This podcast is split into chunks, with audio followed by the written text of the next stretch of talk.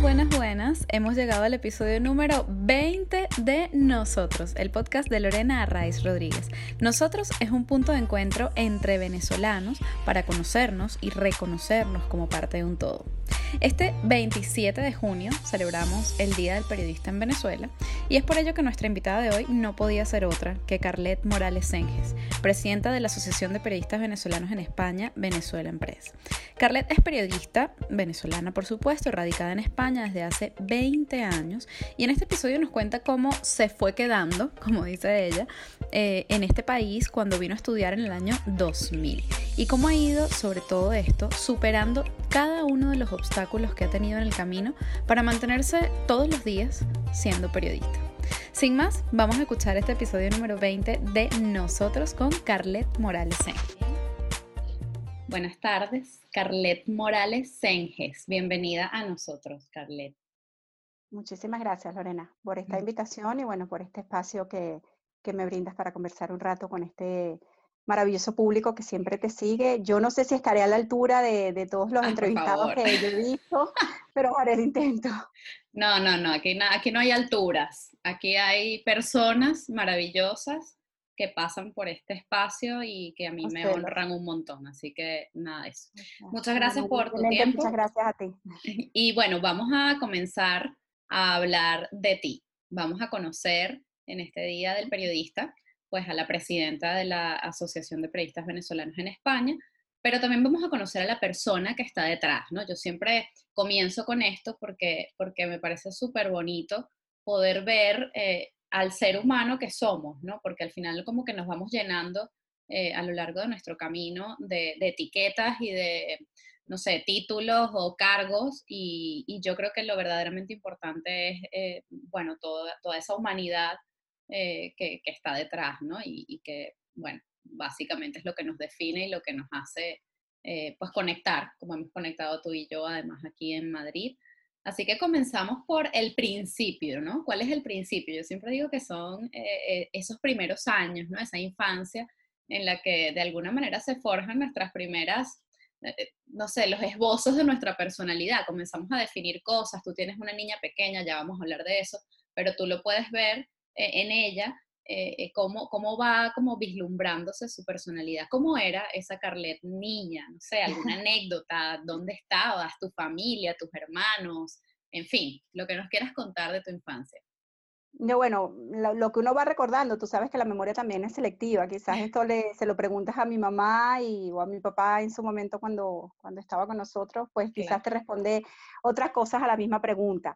Mi infancia se desarrolló en Caracas, eh, básicamente, luego eh, siempre uno tiene conexión con otros pueblos, por ejemplo, en mi caso, pues con Calabozo, con Clarines, con, con algunos pueblos en los que también tenía conexión mi familia, pero básicamente en Caracas. Mm, estudié en el San José de Tarbes de la Florida, cosa que recuerdo habérselo reclamado a mis padres por muchos años, porque yo quería estudiar que si en el Gustavo Herrera, que si ponerme blue jean, que si ponerme la camisa azul que se ponían y tirar piedras allí, pues en protestas varias. Que macaucho, ¿no? Desde chiquita. pero no, no, no, todos los años me, me, me, obligaban a seguir en el San José de Tarbes y la verdad es que cuando me gradué y luego a lo largo de mi vida profesional y personal y emocional, se los he agradecido. O sea que yo intenté también aplicar la misma con mi hija mayor y ahora con la pequeña de, de que realmente estén en buenos colegios, porque de ellos también es la semilla de las amistades que luego sigues cultivando a lo largo de tu vida, cosa que en mi caso ha sido así.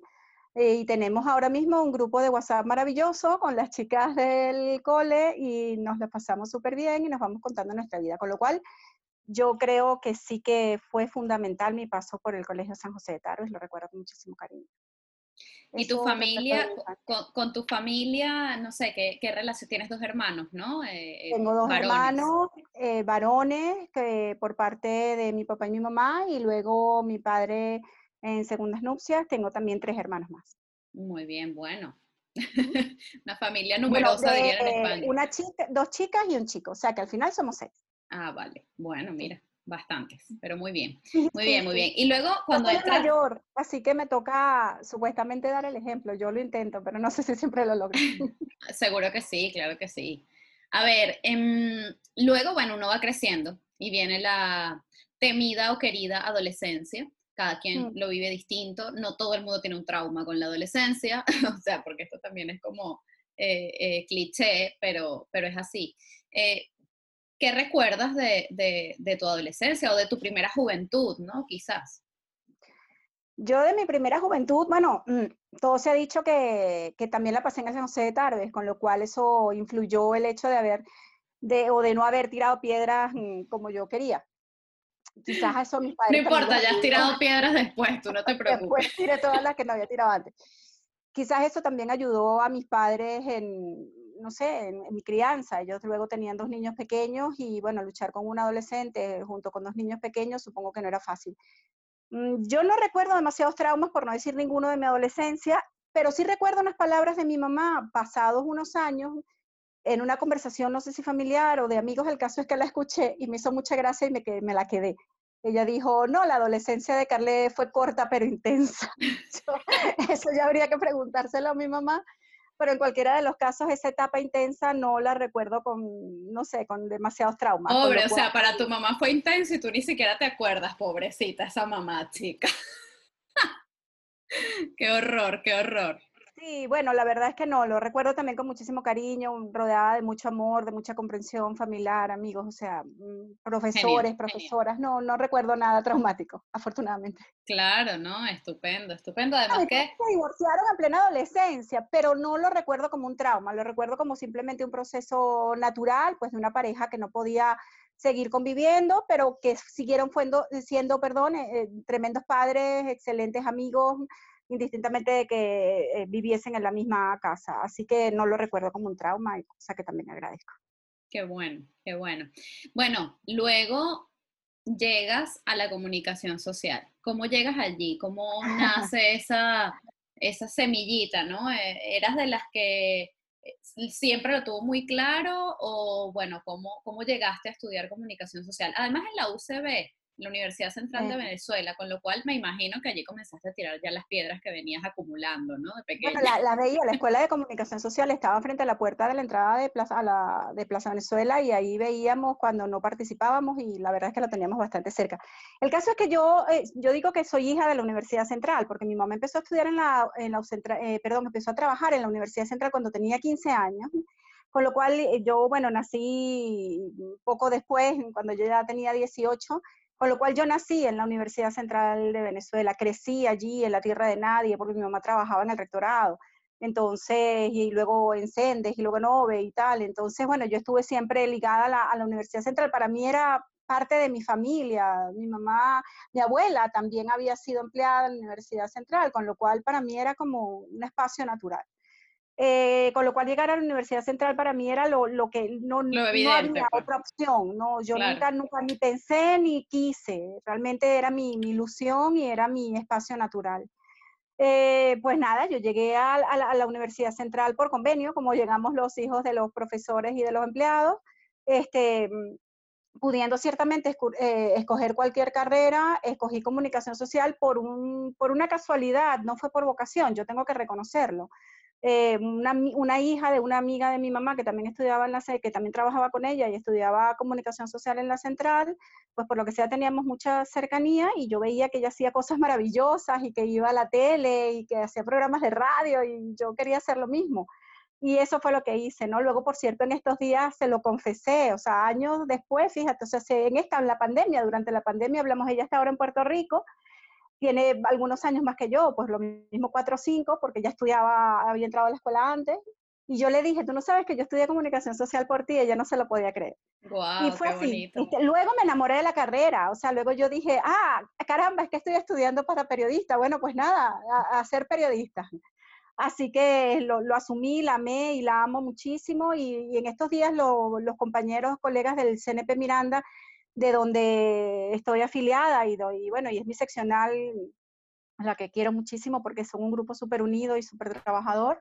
me, me, pidieron que les respondiera pues esa pregunta en un vídeo de por qué yo, había, porque yo era periodista y realmente yo la transformé en por qué sigo siendo periodista y, sigo siendo periodista cada mañana, porque nosotros los periodistas venezolanos escogemos de, entre tantas profesiones en la vida seguir siendo periodistas cada mañana y, sobre todo los que emigramos, que tenemos incluso la obligación de, sobrevivir muchas veces en un espacio que no es en el que nosotros nos hemos desarrollado profesionalmente, ¿por qué insistimos en seguir siendo periodistas y yo creo que es que simplemente sabemos la hora y el papel que nosotros jugamos en este momento de lo que pasa en Venezuela. Entonces, esa responsabilidad social y esa responsabilidad que nosotros tenemos para con nuestra patria, la estamos ejerciendo tanto los colegas que están en Venezuela como los que estamos afuera. Así que, por cierto, pues chapó en este día del periodista a mis colegas que insisten cada mañana en seguir siendo periodistas. Así es, así es. Te me has adelantado. El final era un mensaje para los periodistas, pero ya lo tenemos aquí. Lo volvemos a decir, no Muy bien. Eh, se repite el mensaje cuantas veces haga falta. Estupendo. A ver, eh, ok, bueno, decías que no entraste por vocación, pero resulta que descubriste que esa sí que era tu vocación y yo creo, eso que acabas de decir de lo sigue siendo cada mañana, yo creo que ese, ese es el plus que hace que personas como tú y como muchos otros colegas periodistas que, conocemos bien, pues hagan un trabajo maravilloso. Y es que, claro, cuando es vocación, cuando es pasión, cuando sabes que es que no, no puedes hacer otra cosa, ¿sabes? Eh, eh, pues bueno, surge lo que surge. Y hablando de surgir lo que surge, eh, tú presides, bueno, nos estamos saltando un capítulo, ya lo vamos a incluir, pero tú presides la Asociación de Periodistas Venezolanos en España, Venezuelan Press, que nació en 2015. Pero antes de llegar a 2015, y por eso hago el paréntesis, tú, eh, bueno, llegaste a España, ¿no? Hace 20 años o no sé, por ahí, ya me vas a contar eh, cuándo exactamente. Eh, ¿Qué pasó ahí? Cuéntame, ¿cómo llegaste aquí a este destino hace tanto tiempo? Porque, bueno, no eres de la oleada de personas que hemos ido llegando poco a poco a lo largo de los últimos años, sino que te viniste muchísimo antes. Y tú siempre dices una frase que yo voy a adelantar aquí, que es eh, yo me fui quedando, ¿no? Entonces, bueno, cuéntanos un poquito ese, ese proceso. Sí, bueno, yo era jefa de prensa de la alcaldía del municipio de Caipuro, en Los Teques, en el estado de Miranda. Y bueno, cuando este, hubo las elecciones del año 2000, agosto del año 2000, eh, el equipo con el que yo trabajaba eh, perdió las elecciones, ganó el candidato en ese, entonces del presidente Hugo Chávez. Y bueno, yo dije, este es mi momento para, para formarme, ¿no? Más, o sea, para buscar otros, ampliar, mis conocimientos en el área de la comunicación. Ah, tenía una niña pequeña y parece mentira, pero me costaba muchísimo eh, bajar a Caracas todos los días sin carro, la Panamericana, mm, en fin, yo dije, yo como que voy a ver si de repente salgo y hago un posgrado fuera, tenía, bueno, hice, había estado ahorrando y tenía una hucha que decimos aquí en España, un cochinito. y dije, bueno, voy a ver, saqué cuentas así como, bueno, como una, la ratoncita más, esta mimosa, la que se encuentra la monedita, igual yo ahí haciendo cuentas con lo que quería hacer y con lo que me alcanzaba, y bueno, pues me alcanzaba para hacer un posgrado eh, aquí en la Complutense, ahorrando más o menos como para mantenerme seis meses sin beca, y dije, bueno, pues me voy un poco a la aventura. Por supuesto, tramité mi, mi cupo y, bueno, mi, mi, visa de estudiante y etcétera en el año 2000. Y en octubre del año 2000 ya yo estaba aquí con mi niña pequeña haciendo un posgrado en gabinetes de comunicación en empresas e instituciones, que era lo que yo venía desarrollando en Venezuela, o sea, periodismo institucional, en la Universidad Complutense. Entonces, bueno, terminé ese año y volví y dije, bueno, ya estudié. Entonces cuando volví me di cuenta que yo, no, Venezuela no era la misma que yo había dejado el año anterior, a pesar de que yo había vuelto al, diario Avance, donde yo estaba, que siempre, por cierto, me decían que, que, yo tenía ahí el ombligo sembrado, porque yo siempre que volvía, volvía otra vez al diario Avance, cosa que agradezco muchísimo. Quiero muchísimo al equipo que sigue estando allí trabajando, del director. Y bueno, este, estuve un verano y volví para acá y dije, bueno, voy a empezar el doctorado. Entonces, bueno, empecé el doctorado, hice la parte teórica, hice, teórica, hice la tesina y volví. Y dije, bueno, ya estoy preparada, hago la tesis desde aquí, luego voy y la presento. Y cuando volví, estamos hablando del año ya 2002, di, eh, en Venezuela ya no era la misma que yo había dejado el año anterior. Y entonces... De nuevo. De nuevo, sí, se, se repetía cada verano y así como por cinco años o seis. Bueno, de hecho yo creo que en el 2007 yo decidí vender mi, vender mi casa que tenía en Los Teques porque me di cuenta que yo, si volvía a Venezuela no iba a volver a vivir en esa casa. Ya, ya, no, me, ya no me hacía con, con ese espacio. Entonces eh, fui, me fui quedando. O sea, yo no fue que dije un día voy a emigrar por la situación política, económica, social, de seguridad. Yo emigré como todos por esas mismas razones, pero poquito a poco. Entonces me fui quedando y al final ya uno empieza a echar raíces aquí, consigues trabajo, ya no es tan fácil movilizar a una niña, porque movilizar a una niña de 5 años es muy fácil, pero movilizar a una niña de 12 años ya no lo es tanto, porque ya tiene, en el bachillerato y bueno, entonces ya, ya como que entonces era más tiempo el que yo pasaba en España que el que pasaba en Venezuela. Mm, y, me fui quedando. Aún así, bueno, mi, mi, padre enfermó en el año 2007, justamente, entonces ya yo volvía, pero ya por razones familiares, a ver a mi padre, pasaba pues allí lo que me permitía las vacaciones del, del trabajo que yo tenía aquí en España y mis ahorros, y intentaba estar con mi padre la mayor cantidad de tiempo posible, pero ya yo sabía que mi espacio estaba en España, por lo menos mientras mi hija mayor este, terminase su carrera, y, y bueno, me fui quedando. Eh, al final las razones por las que yo salgo, y yo se lo digo siempre a la gente de Venezuela, son las mismas por las que sale la gente ahora, evidentemente en un, grado menor. O sea, la, crisis humanitaria que estamos viviendo ahora es algo inédito para nosotros y esa situación no, no, no era ni, bueno, ni, ni, de asomo lo que había en el año 2000, 2001, 2002, 2003, 2004, cuando yo cada vez que insistía en volver, yo decía que el país me escupía y me volvía a venir para acá. Pero sí, o sea, ya yo viví lo mismo, o sea, amenazas, este, todo que si secuestros, te roban, te atracan, en fin, la inseguridad jurídica, todo económica, o sea, todo, todo, el, el, país ya se venía desmoronando desde el año 2000, poquito a poco, hasta que nos, nos dimos cuenta que se nos vino encima. Así es. Así es.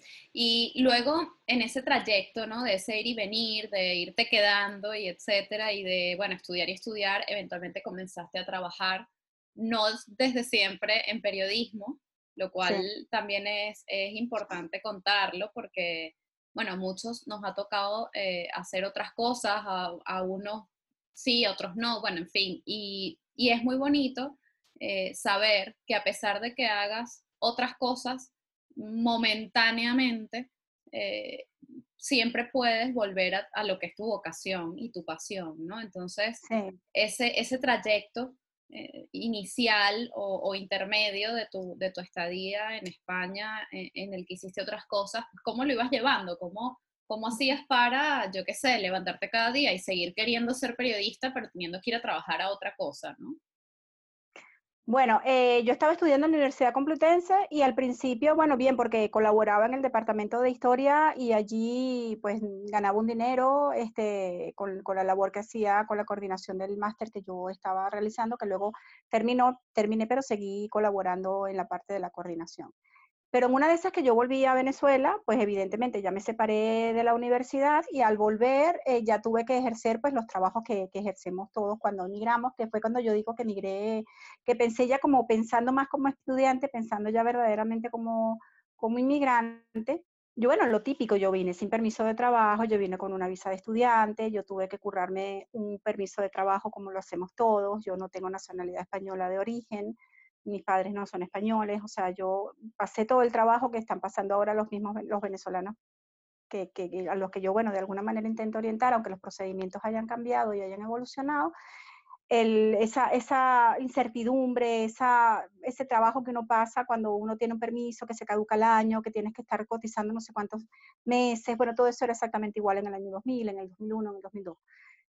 Eh, mi primer trabajo, eh, recuerdo que lo pedí, bueno, que me dieron un permiso de trabajo para, para limpiar, solamente de limpieza. O sea, yo solo podía durante un año ejercer esa actividad.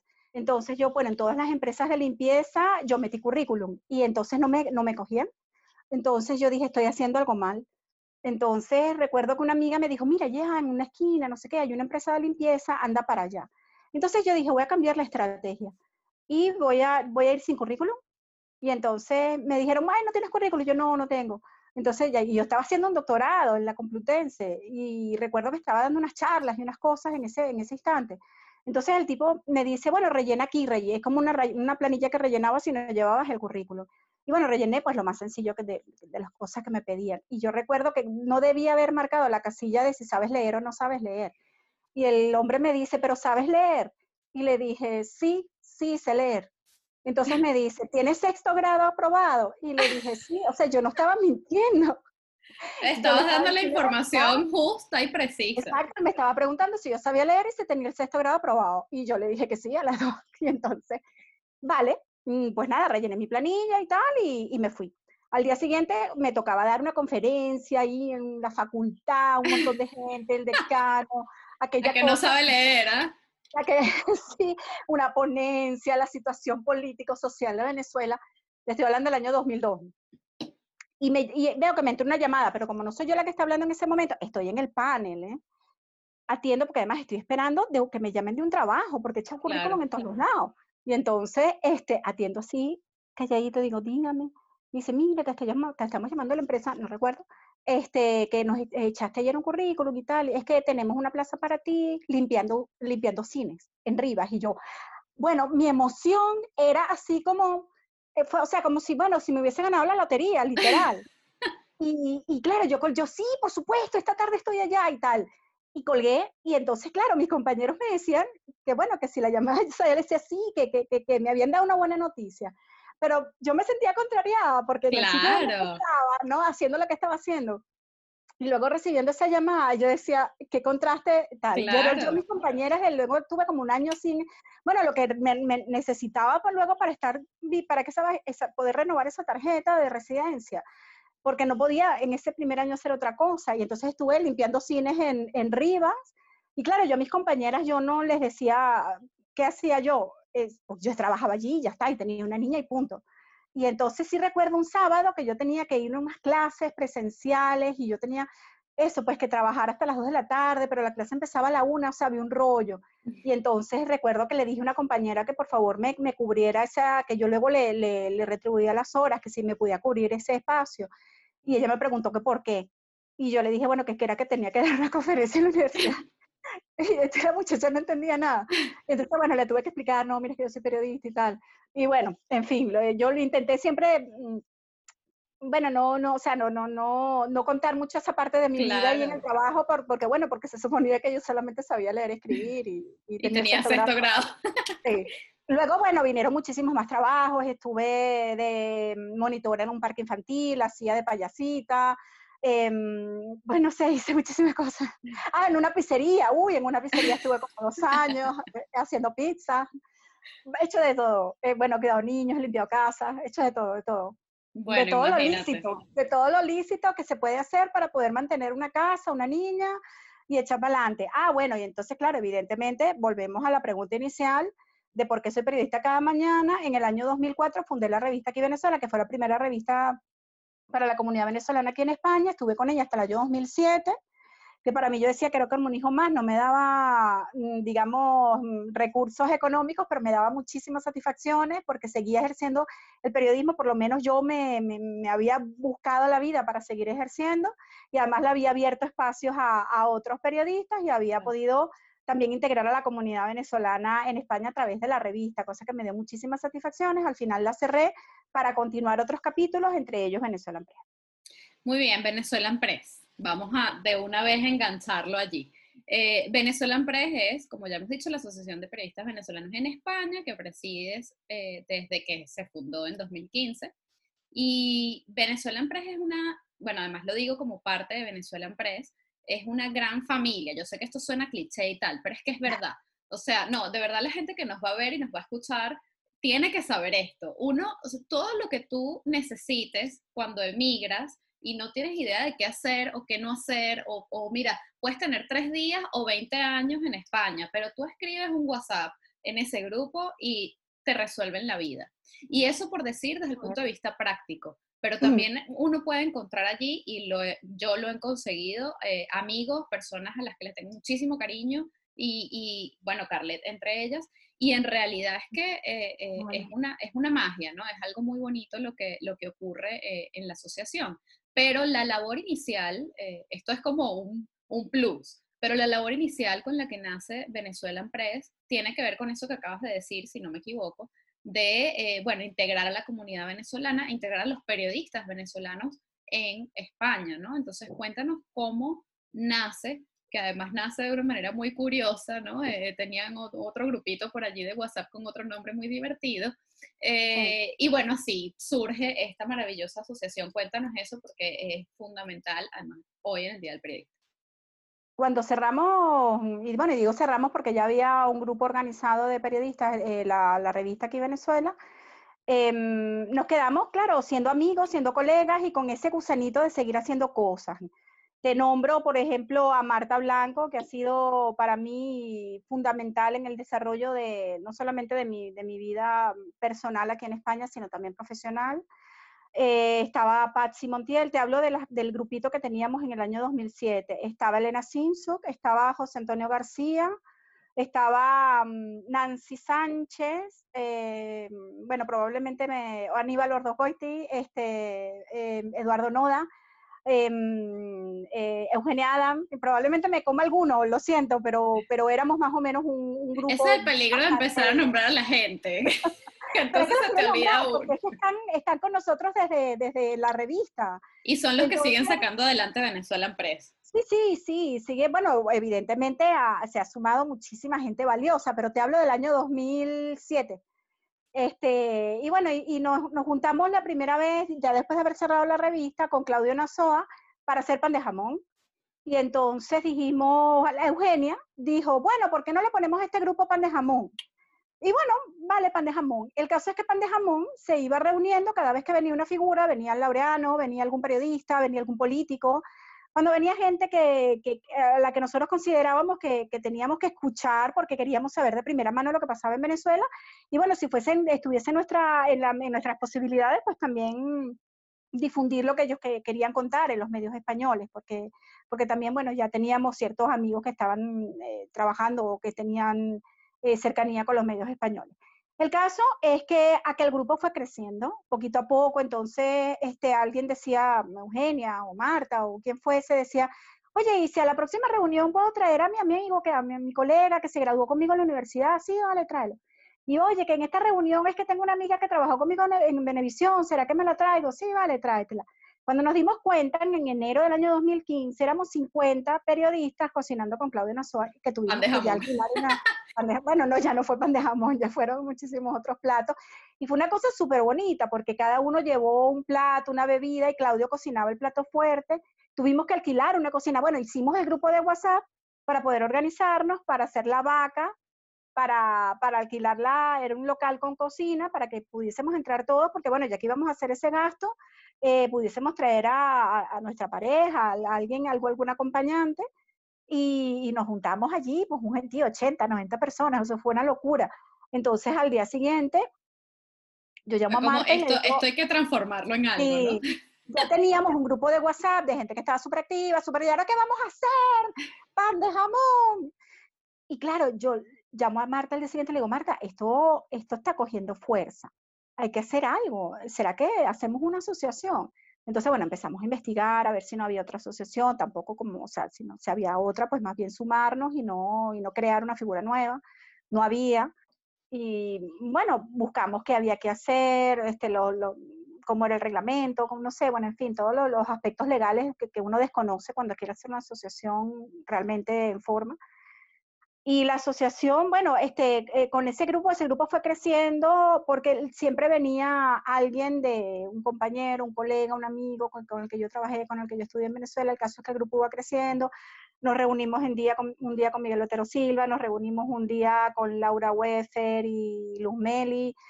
El caso es que dijimos, no, no, esto, esto ya hay que darle realmente forma. Al final, eh, Venezuela Empresa se constituyó formalmente en mayo del año 2015 y en junio ya celebramos nuestra, nuestra, primer, nuestra primera asamblea a la que incluimos a todos esos socios que, bueno, que no eran socios, que eran simplemente miembros de Pan de Jamón, este, para que fuesen, porque nosotros dijimos, bueno, vamos a, a formalizarla y a fundarla porque los estatutos pues tienen que estar mínimo tres y nosotros dijimos, bueno, pues siete, por decir un número par, llamamos del mismo grupo que, que, teníamos más o menos fundado desde el principio, este, a gente que se quisiera integrar a la junta directiva, formamos esa primera junta directiva. Em, y ya ves que me van a entender más. Y entonces dijimos, bueno, pero ¿qué hacemos con este grupo de 70 personas que tenemos un grupo de WhatsApp? No, no, sea, nos parecía que había que integrarlos de alguna manera en la fundación de la, de la asociación. Entonces, en los estatutos creamos un, un, artículo que yo digo que murió en el momento en el que, en el que se ejecutó, que era que el, todas las personas que estuviesen de manera presencial o por representación en la primera asamblea de socios serían miembros cofundadores de la asociación. Entonces estuvieron todas esas personas que estaban en ese grupo de WhatsApp, con lo cual Venezuela Empress ya nació con 70 y creo que 78 miembros que estuvieron eh, presentes o representados en esa primera asamblea de socios que fue en junio del año 2015. Y, y bueno, y a partir de allí, pues a hacer todo lo que hemos hecho que por cierto la presentamos y ahora cumplimos cinco años, el 11 de julio, perdón, de junio del año 2015, en la Asociación de la Prensa de Madrid, con la presencia de, Felipe González, de Miguel Enrique Otero, de John Mueller. Hicimos allí un foro porque, bueno, fue el momento en el que eh, habían atacado al Nacional, que le habían dictado medida de autodetención a, a Miguel Enrique, también a, a, los directivos de tal cual. Y bueno, era un momento álgido como muchísimos otros momentos álgidos que hemos vivido en Venezuela y los periodistas y la, la, libertad de expresión en particular en Venezuela. Y aprovechamos ese, ese momento pues para hacer un acto, para hacer visible ya en España la situación que estábamos viviendo los periodistas en Venezuela y así nació Venezuela en el año 2015, en junio del 2015. Qué maravilla, feliz cumpleaños. Bueno, a todos, porque tú también formas parte de esa familia, de hecho eres miembro cofundador. Sí, es así, es así. Bueno, em, nos queda muy poquito tiempo, pero tenemos que decir dos cosas fundamentales. Entonces yo te las voy a preguntar las dos y así ya elaboramos una, un cierre, ¿vale? Lo primero, bueno, mm, quería esto del mensaje eh, a los periodistas venezolanos en su día. Y, bueno, allí también entra el tema de la federación que están haciendo en este momento, la Federación de Asociaciones de Periodistas Venezolanos en el Mundo, eh, que se está formando hoy en día. Entonces, bueno, o sea, este, este mes del periodista y eh, ese mensaje. Y por otro lado, te quería preguntar, ¿qué es Venezuela para ti y cómo crees que podemos reconstruirnos socialmente? Bueno, eh, FPB, la Federación de Asociaciones de Periodistas Venezolanos en el Mundo. Nosotros hace más de un año ya, eh, en algún momento yo no sé cómo llegué a un grupo de WhatsApp de unos colegas que habían creado eh, sendas asociaciones en Colombia, Perú y mm, Ecuador y eh, alguien les dio mi teléfono y de repente aparecí en un grupo de WhatsApp que se llamaba Coalición de Periodistas Venezolanos en el Mundo, Coalición de Periodistas Venezolanos y tal. Y yo saludé con mucho, mucha amabilidad y bueno, pregunté un poco, cuéntenme esto qué es. Y me dijeron, no, es que somos unas asociaciones que nos hemos creado aquí en, en, Latinoamérica y hacemos lo mismo que Venezuela Press y tenemos los mismos objetivos. Y yo, oye, me pareció fantástico, o sea, me pareció una cosa maravillosa. Y yo dije, bueno, pues nada, vamos a trabajar juntos, ¿qué hay que hacer? Entonces nos dicen, no, bueno, para, para, para colaborar, para, para, apoyarnos en las actividades que hagamos, nosotros ponemos aquí tweets, cosas, y bueno, y nos apoyamos y damos retweet y me gusta, y si tenemos actividades, pues para apoyarnos entre todos. Y yo dije, ah, pues maravilloso, que hay que apoyar, a que hay que darle retweet, hay que, hay que darle me gusta y en qué más podemos sumar. Y así estuvimos trabajando más de un año. Entonces ya em, hace unos meses la, creo la, la, periodista, la que preside la asociación en Perú, María de Los Ángeles, dice, chicos, yo creo que esto ya tiene forma de, de algo más grande, vamos a institucionalizar esto, vamos a crear una federación y tal, y yo dije, bueno, pues lo mismo, bueno, ¿qué hay que hacer? ¿Dónde hay que apuntarse? Evidentemente ya ellos necesitaban, Venezuela, ya, Venezuela Empresa ya tenía en ese momento pues cuatro años y medio, cinco años de recorrido, ellos tenían apenas uno, dos, este, pero tenían un trabajo o tienen un trabajo muy intenso y muy profesional. También asociaciones pues registradas con sus estatutos, con su, bueno, con todo lo que es la formalidad de una, de la agrupación de un gremio. Y dijimos, bueno, pues vamos a, a buscar qué es lo que hay que hacer para conformarnos en una federación internacional. Entonces eso fue lo que hicimos y decidimos lanzarlo, o sea, estuvimos trabajando durante unos meses en esto y decidimos lanzarlo ahora esta semana para celebrar o intentar sacar, institucionalizar a partir de ahora la Semana del Periodista Venezolano en el Mundo. Esto es una cosa que está en pañales, esto está naciendo, pero con toda la experiencia, ganas y profesionalidad que tenemos cada uno en su región, los socios que tenemos en cada una de las asociaciones, el talento y los recursos humanos y bueno, económicos poco, pero yo creo que el humano ya supera cualquier este obstáculo económico, siendo que hay muchísimo talento en cada una de las asociaciones y eso es lo que es hoy en día FEPEVEN, arroba FEPEVEN o FEPEVEN1 en Twitter.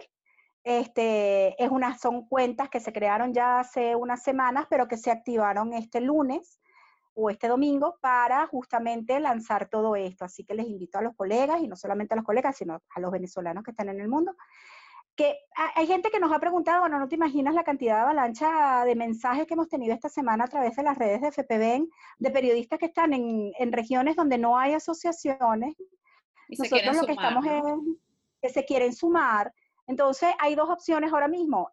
bueno, en las regiones donde hay asociación, evidentemente asociarse. Una vez que están asociados en, en la asociación de su zona, ya están automáticamente, pues forman parte de FPB.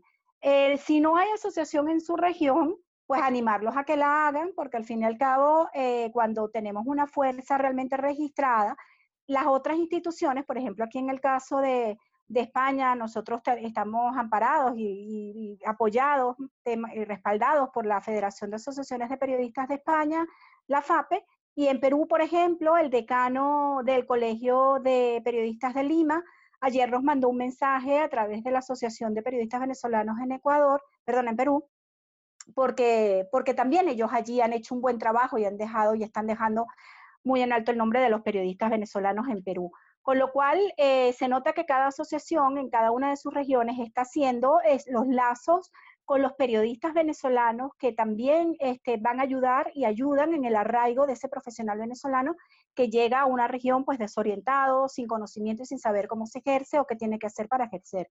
Entonces eso nos llena de muchísima satisfacción. Entonces eh, por eso animamos también a periodistas venezolanos que están en otras regiones y no hay asociación, a que vean qué hay que hacer en esa región o en esa zona o en ese país para eh, registrar una asociación que, bueno, no tiene por qué nacer con 70 o con 400 periodistas, pueden nacer con 4 o 5 con lo mínimo y e ir sumando poco a poco, siempre, como digo yo, pasitos cortos pero firmes y poco a poco, evidentemente con el tiempo y el buen hacer, pues van creciendo y haciendo, mm, juntos somos más.